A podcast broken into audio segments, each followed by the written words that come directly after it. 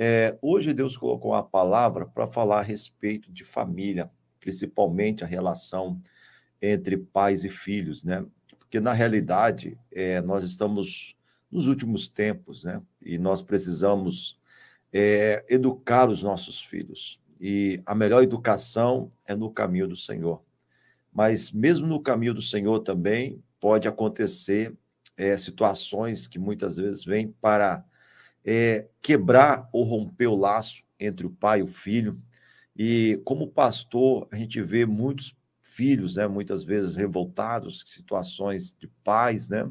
E assim mesmo pais também revoltados com questão de filho, mesmo pertencendo à igreja, mesmo caminhando na igreja, filhos muitas vezes abandonados, filhos também que é, surge da questão da separação, e esses filhos às vezes carregam peso porque eles não pediram a separação, eles não pediram para é, estar o pai de um lado, a mãe de outro lado, não. Eles é, casaram com a convicção de que é, haveria uma família para sempre, né?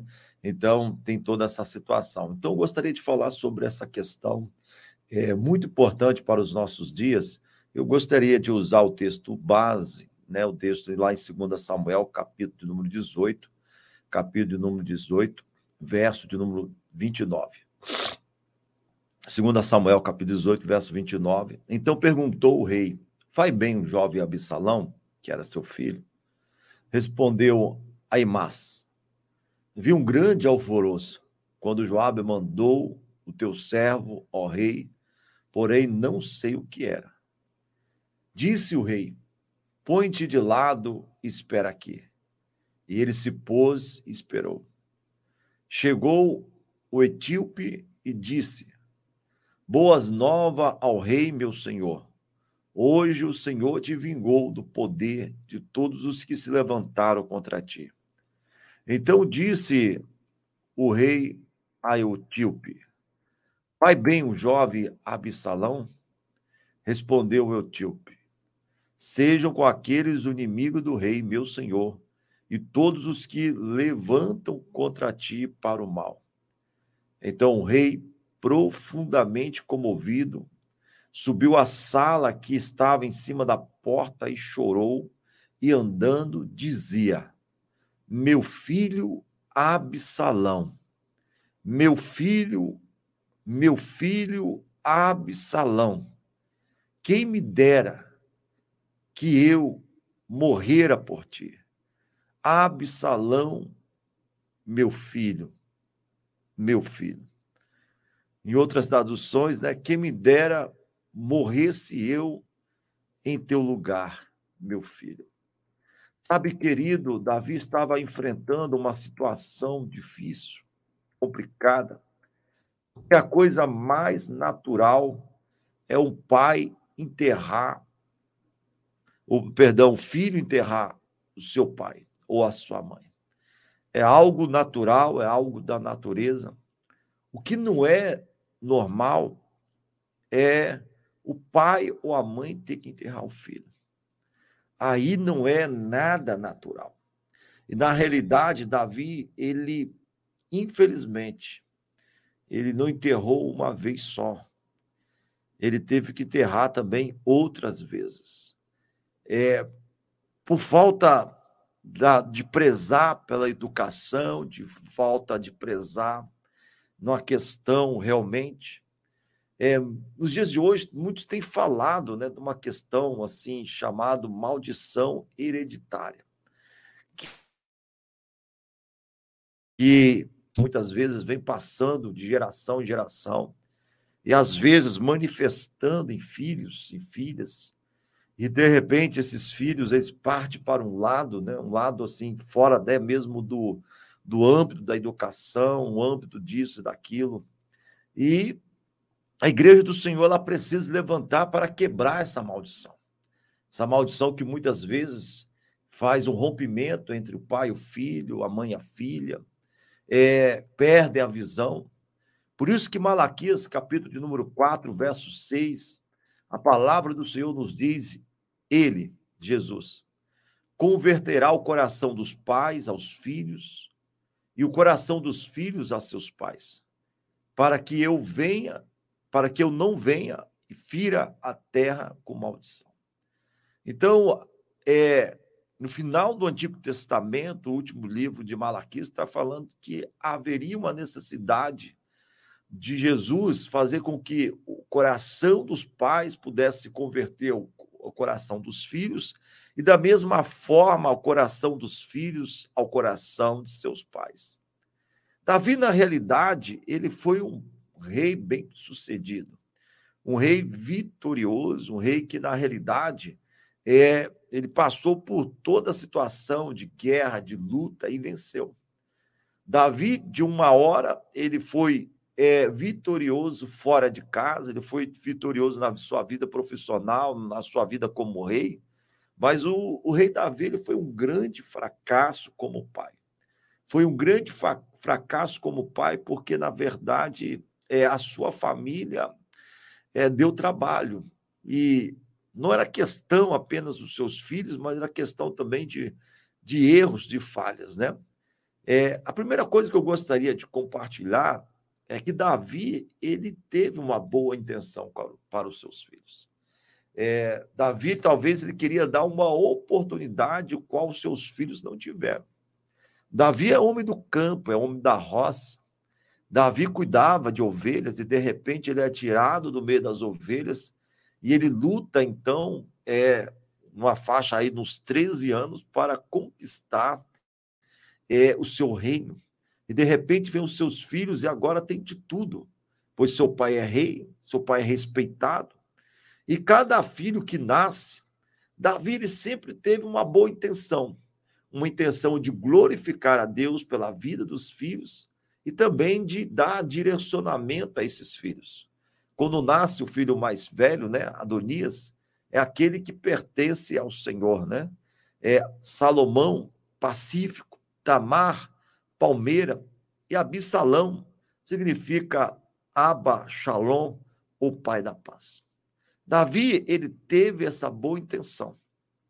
É, quando seus filhos nasciam, ele tinha essa expectativa é, de oferecer a Deus e de glorificar a Deus colocando significados é, onde Deus vai ser glorificado através dos nomes dos seus filhos. Mas é, a gente não educa filhos só de boa intenção. Precisa algo mais para a gente passar. É, de boa intenção, diz o provérbio ou o ditado, de boa intenção o inferno está cheio. Então não adianta o pai é, ter ali botar um nome bonito no filho e tal e tal, e se não tiver como sacrificar e gastar para que esse processo de educação possa acontecer. Davi ele tinha a boa intenção. E qual é o contexto de Davi e Absalão? Como já falei, Davi era um rei bem-sucedido, um rei vitorioso nas batalhas, nas guerras, nas lutas. É, Davi era um grande guerreiro, sempre saiu vitorioso em suas batalhas, em suas lutas, né? E de repente, então, Davi tinha 50 filhos, 20 mulheres, 20 mulheres. E a linhagem de Davi, na realidade, como preguei, acho que na segunda-feira, foi chamado para uma linhagem eterna. E Davi, então, ele tem alguns filhos. E dentre estes era Absalão, que a intenção foi dar o nome de pai da paz. E de repente, então, nós percebemos que essa questão de que é, Absalão, ele não era o primogênito, mas ele tinha algo também assim que se destacava entre os seus irmãos. Se você ler lá em 2 Samuel, capítulo de número 14, verso 25, você vai ver que não havia, porém, todo Israel homem tão celebrado por sua beleza como Absalão. Humanamente e aparentemente, os dois tinham tudo para serem felizes. Então, Absalão, ele era um dos filhos de Davi que mais se destacava. é pela sua beleza, pela sua altura, pela sua força, pela sua formosura, ele se destacava, mas na realidade ele também não era o primogênito, porque numa questão de realeza, quem vai assumir o reino é o primogênito.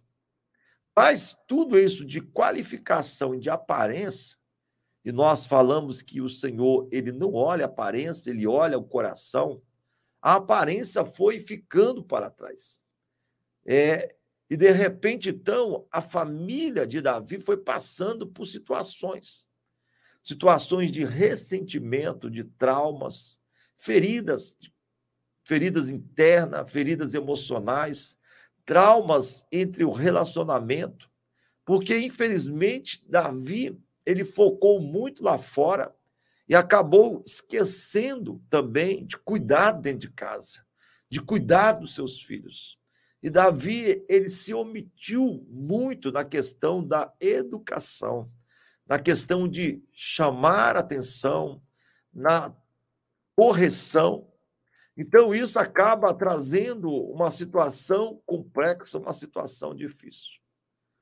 Então, a família de Davi, e Davi como pai, ele vai passar a ver o que, que é uma destruição de um lar, destruição de uma casa.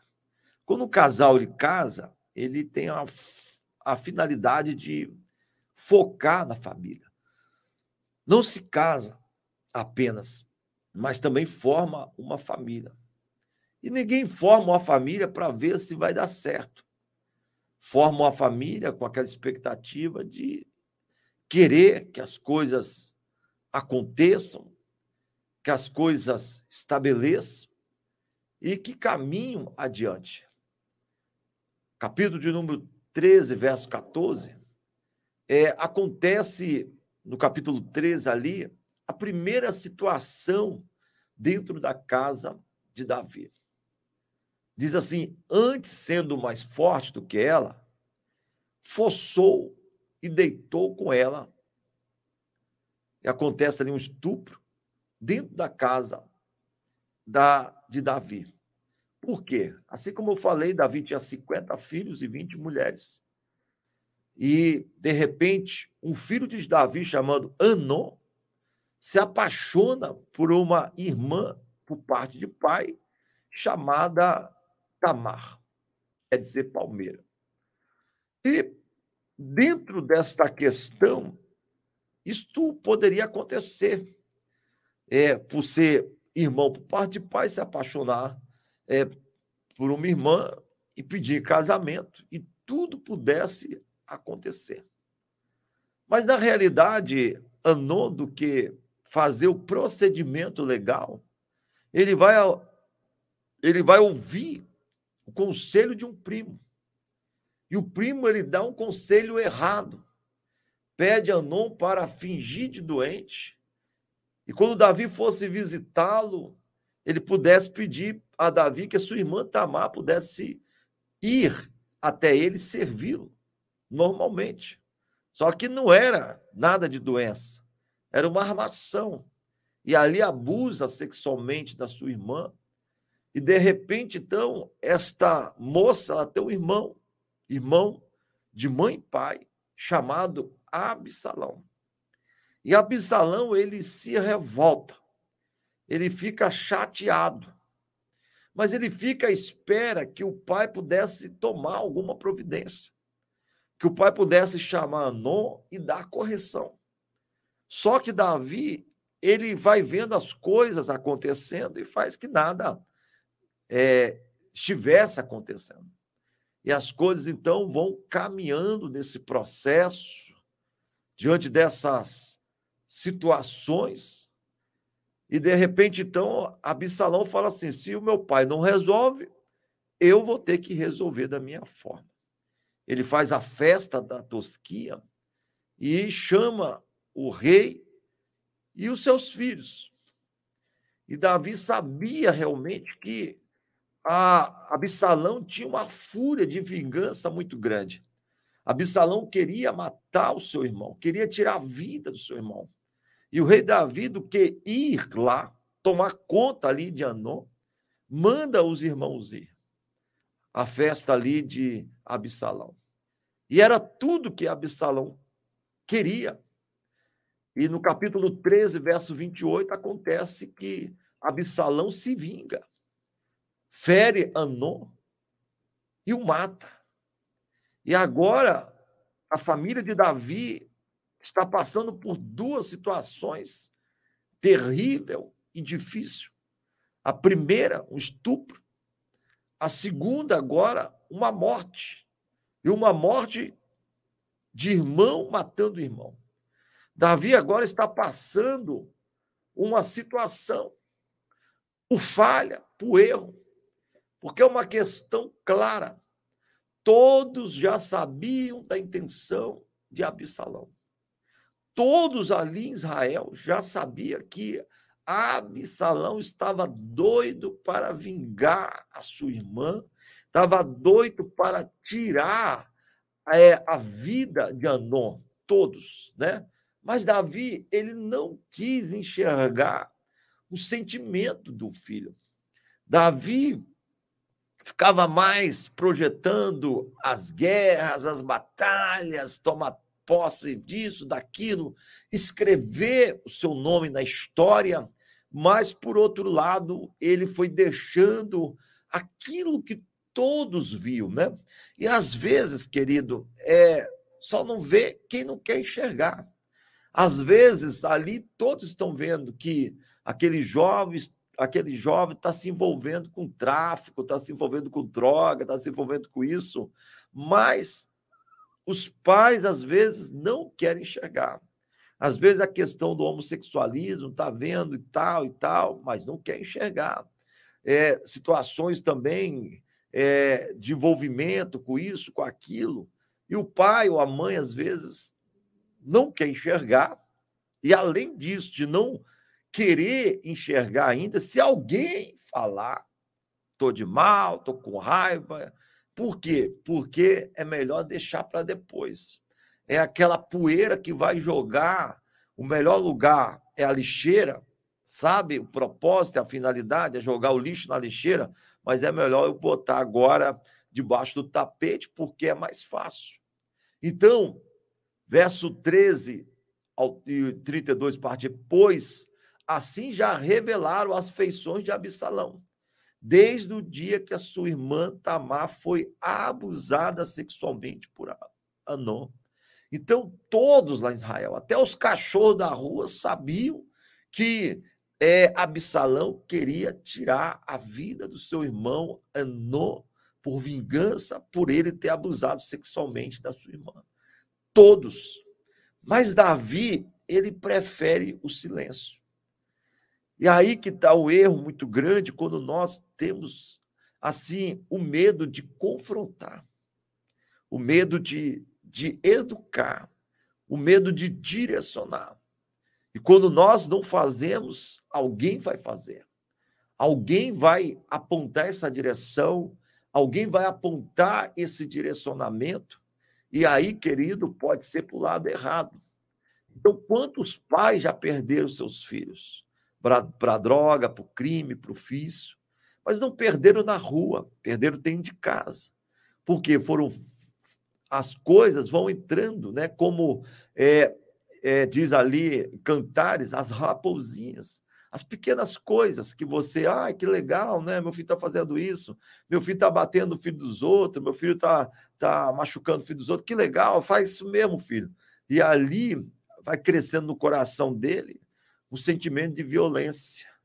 Daqui a pouco é o filho da vizinha, daqui a pouco quer comprar uma arma, daqui a pouco parte para o crime, daqui a pouco parte para as drogas, para os vícios, mas não foi assim, não foi direto assim, foi aos poucos.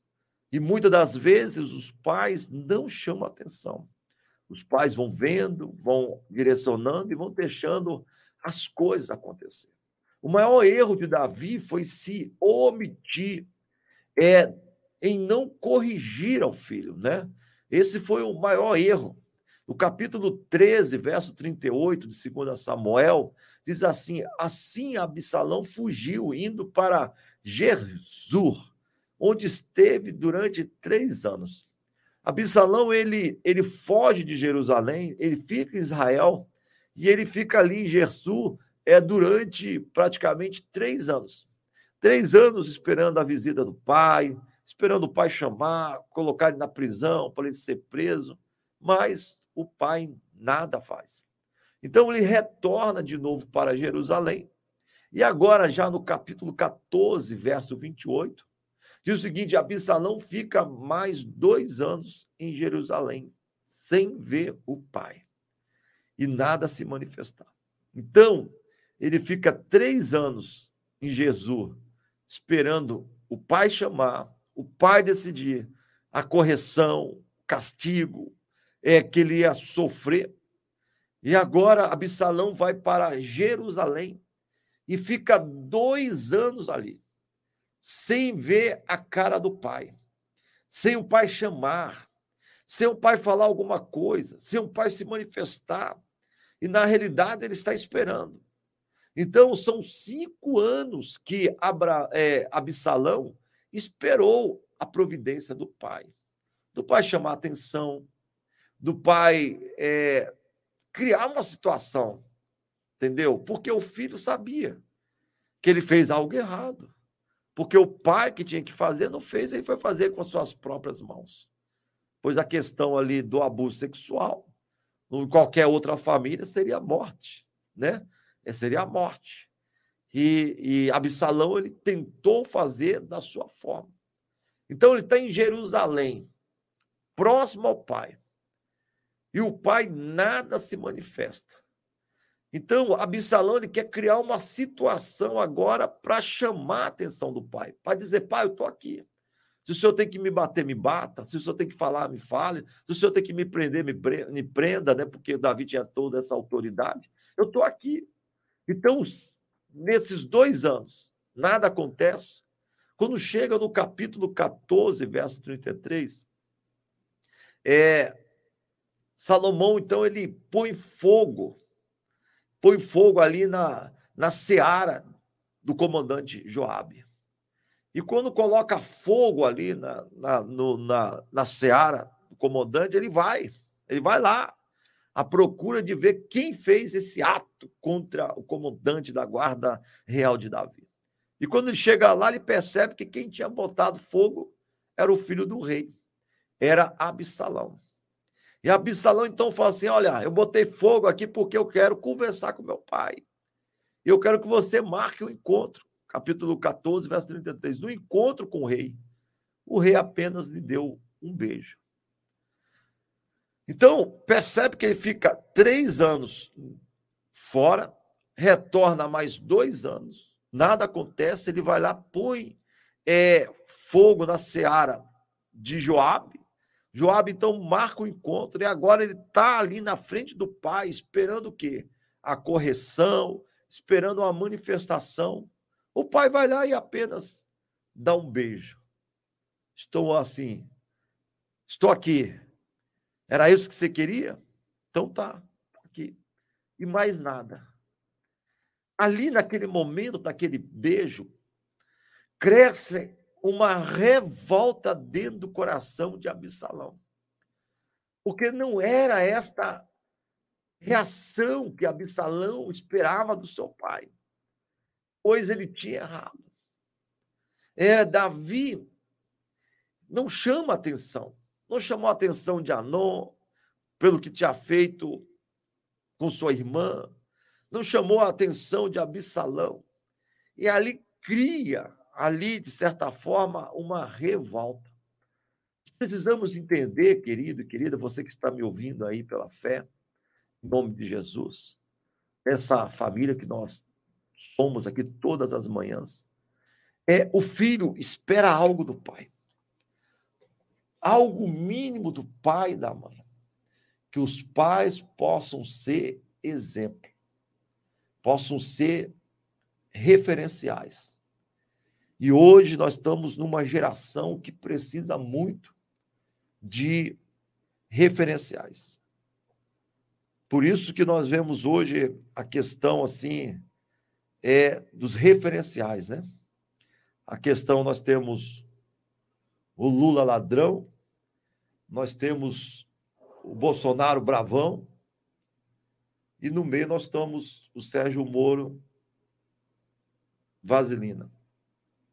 Então, por que esses extremos? Por falta de referencial dentro da sociedade. E às vezes, por falta de referencial, o filho encontra o referencial aonde? Nas drogas, no traficante, no professor que muitas vezes é homossexual, que vai dar carinho ao filho, para mostrar o outro lado. A filha, aquela colega que já conhece a prostituição. Entendeu? Porque se falta em casa, o filho tem a tendência, então, de procurar aonde? De procurar na rua. E isso tem acontecido nos nossos dias. Há uma geração de filhos, filhos que foram abortados, não no ventre, mas em vida, que foram abandonados, deixados de lado. Nós temos uma geração de bastardos também que foram feitos e lançados no mundo que não sabe quem é o pai. Ou o pai separou e esqueceu do filho. E aí é o sangue, do sangue que é rejeitado. É o sangue do sangue que é deixado de lado. E aí, se o pai não dá exemplo, a mãe não dá exemplo, ainda quer cobrar o exemplo do filho. Aí não pode. Aí não tem como, querido. Às vezes parece até piada. Porque o pai não dá exemplo, a mãe não dá exemplo. Aí querem cobrar do filho o exemplo. Sendo que o filho ou a filha, muitas das vezes, são vítimas. Vítimas de uma separação, vítimas de um casal violento, violento, que briga, que discorda, que está ali muitas vezes criando essa, esses impasses, essas situações difíceis, essas situações dolorosas. E o filho que é vítima acaba sendo sempre vítima. Porque o pai nunca foi exemplo, a mãe nunca foi exemplo, mas quer cobrar. Então, por falta desse referencial, por falta de não ter essa referência, a pessoa então quer buscar fora. Se você não consegue dar o conselho, o exemplo necessário ao seu filho, ele irá procurar outros para aconselhar, para direcionar. E nem sempre será uma pessoa boa. Não, não vai ser. Isso aconteceu com quem? Com Absalão, pai da paz. Capítulo 16, verso 20, fala que ele se aconselhava, né? Então disse Absalão a Aitofel: Dai-me o vosso conselho sobre o que devemos fazer. Quem era Aitofel? Aitofel era um homem completamente ferido cheio de traumas. Um homem assim que odiava Davi. Odiava Davi, que era o pai de Absalão. E Absalão está com uma crise com Davi e vai pedir conselho ao homem que odiava o seu próprio pai. Não ia sair coisa boa não ia sair coisa boa. O Aitofel, esse nome significa pai da loucura.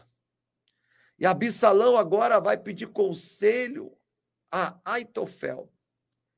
Mas por que Aitofel ele tinha tanta raiva de Davi, tanto ódio de Davi? Porque na realidade ele era avô de Batseba. Batseba foi aquela mulher que era casada com Urias, que vivia o casamento. O marido vai para a guerra, ela se deita com Davi, fica grávida de Davi, depois a criança nasce e morre. E Aitofel, ele está sabendo de tudo que está acontecendo. E ele culpa totalmente Davi pelo adultério, pelo erro. E ele então tem um ódio mortal, uma raiva é, mortal de Davi. E o filho de Davi começa a ver em Aitofel um referencial e vai pedir conselho. E os conselhos de Aitofel sempre é conselho debaixo de loucura. Isso acontece com um filho que está envolvido com droga, com prostituição, com homossexualismo e outras coisas mais. Sempre vai passar dificuldade.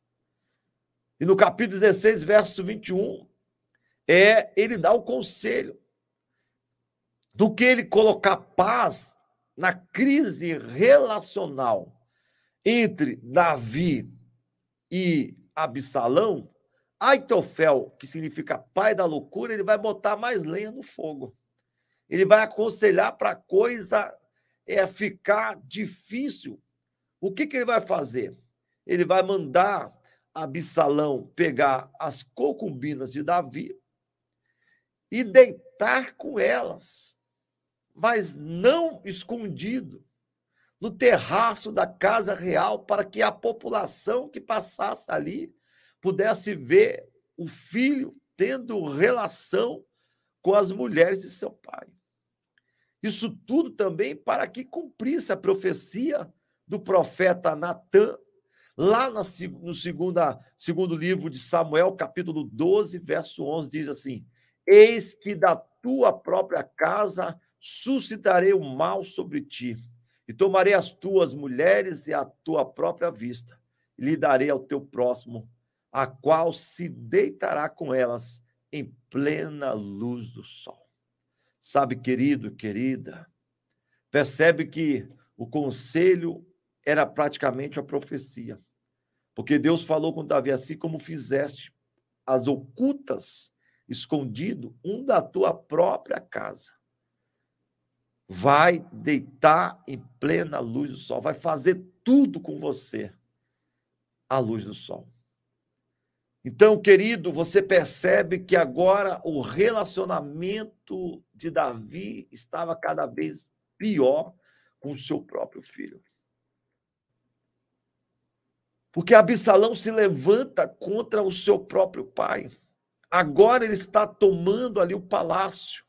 Agora está deitando com as esposas do seu pai. E de repente, para Davi, ele não vê saída, senão fugir fugir agora, é sair, porque Davi, na realidade, ele não queria, ele não queria fazer guerra é, com o seu filho, e ele prefere fugir. Mas a fuga de Davi refere muito a fuga que muitas vezes ele teve que fazer e não querer educar, e não querer dar a melhor forma possível. E Davi ele sai fugitivo, ele sai errante, ele sai assim numa situação de desespero. Por quê? Porque se ele encarasse o filho, ele ia ter que matar o seu próprio filho. E ele prefere então fugir e deixar que seus soldados possam lutar, possam enfrentar. O maior erro de Davi foi deixar de enfrentar os problemas de frente. E nós, como Davi, às vezes nós não gostamos de enfrentar os problemas.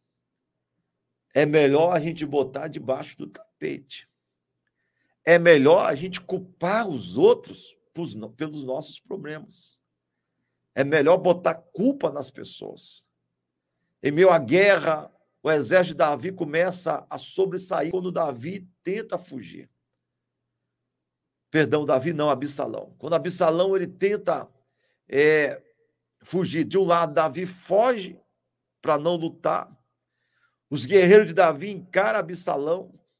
E de repente, então, Absalão ele começa a perder a guerra. está perdendo a guerra, ele então pega o seu mulo e sai fugindo ali desesperadamente para preservar sua vida.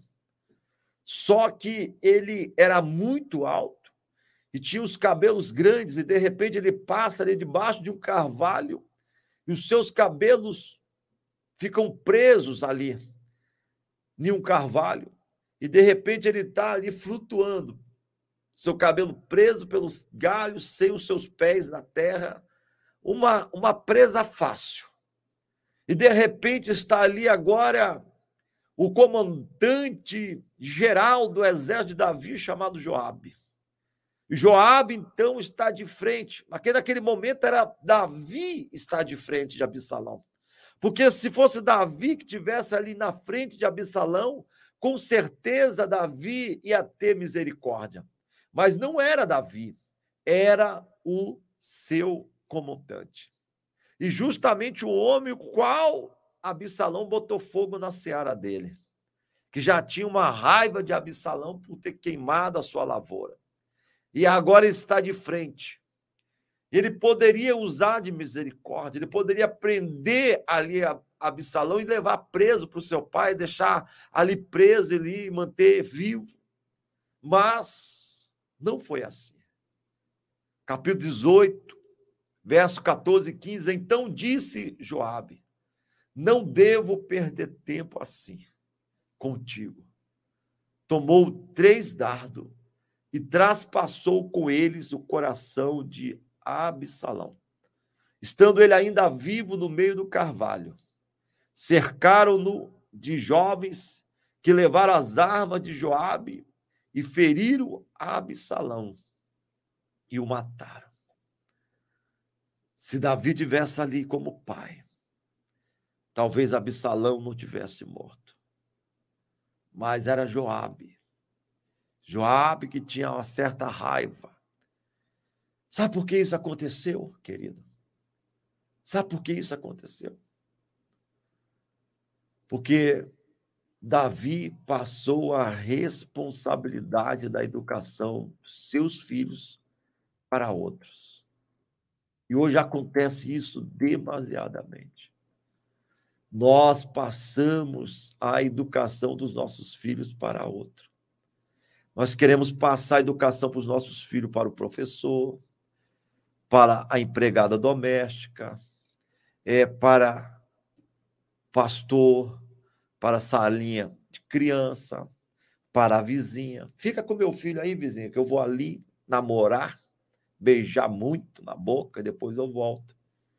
E aí, querido, a vizinha tem um esposo, e às vezes o esposo está lá abusando sexualmente da criança.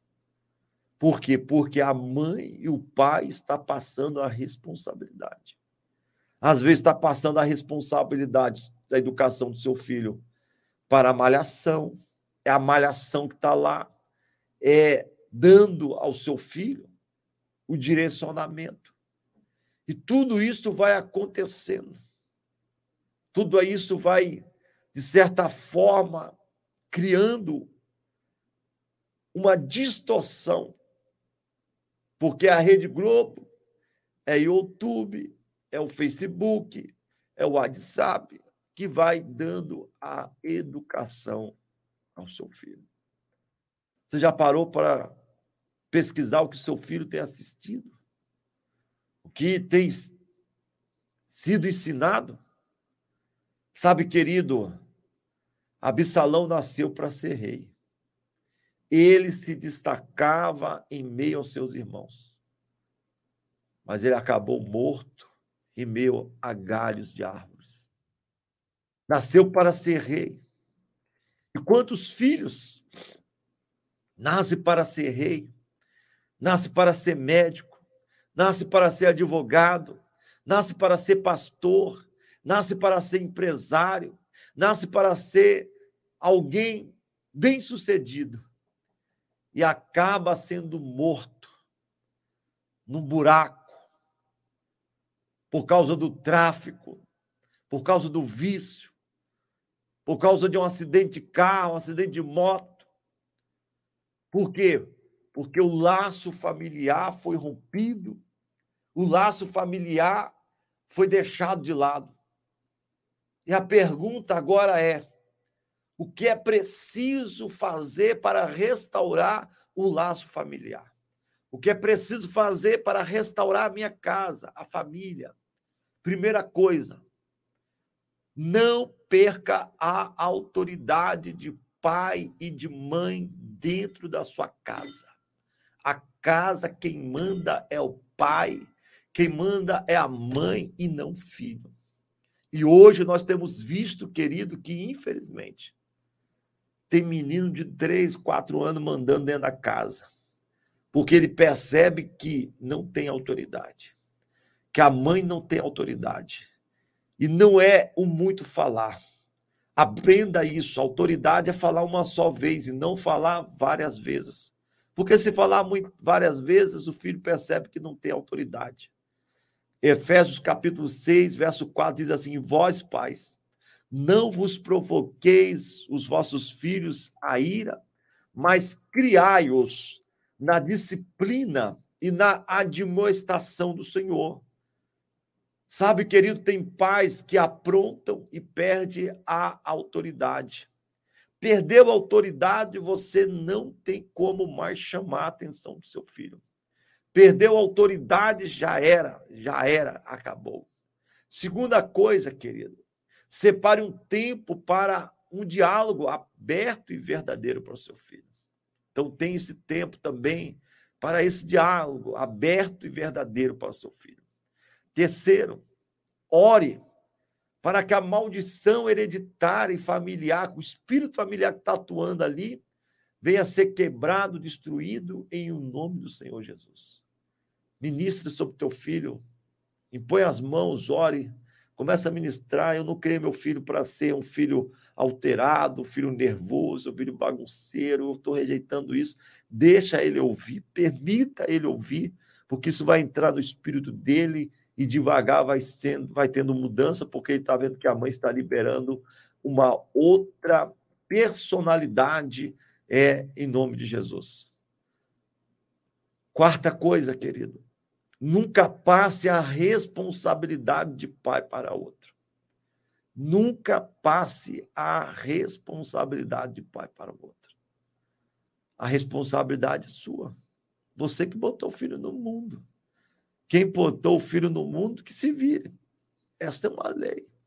Não tem onde fugir. Não pode passar. Não pode passar.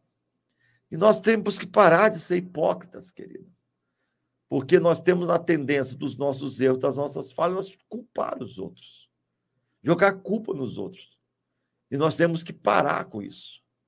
Devemos buscar o Senhor. Quinta coisa, devemos orar pelos nossos filhos. devemos abençoar os nossos filhos. E não se distanciar. E não se afastar. E não ficar de mal. Não, querido. Porque é carne da nossa carne, é sangue do nosso sangue. Você pode deixar casa e tudo, mas a única coisa que vai ficar mesmo é o sangue do seu sangue através do seu filho, da sua filha, do seu neto, bisneto, tataraneto, e aí por aí vai. Então, meu querido, tenda isto. Não queira ser um bom profissional ou um profissional bem sucedido e perder o seu filho dentro da sua própria casa. Não. Esse foi o maior erro de Davi. Davi foi uma bênção para os outros mas uma maldição para os seus filhos. Davi foi um exemplo lá fora, mas uma derrota dentro de casa. Não, querido, não é assim. Que Deus possa abençoar, que essa mensagem possa falar ao seu coração, à sua vida. Se Deus falou contigo nesta manhã, pense agora numa pessoa que está passando por dificuldade dentro de casa, em relação pai e filho, e manda essa mensagem para essa pessoa. Manda esse link, fala assim: ouça aí. Deus falou comigo e mandou falar que Ele vai falar ao seu coração, a sua vida de maneira poderosa. O Senhor te abençoe, que o Senhor te guarde, faça resplandecer o do rosto sobre ti e tenha misericórdia de Senhor sobre ti levante o teu rosto e lhe dê a paz. Que a paz do Senhor possa prevalecer, possa estabelecer na sua vida, no seu coração, de maneira poderosa. Você precisa apenas crer, confiar que o melhor de Deus está para se manifestar na sua vida, no seu coração, de maneira poderosa.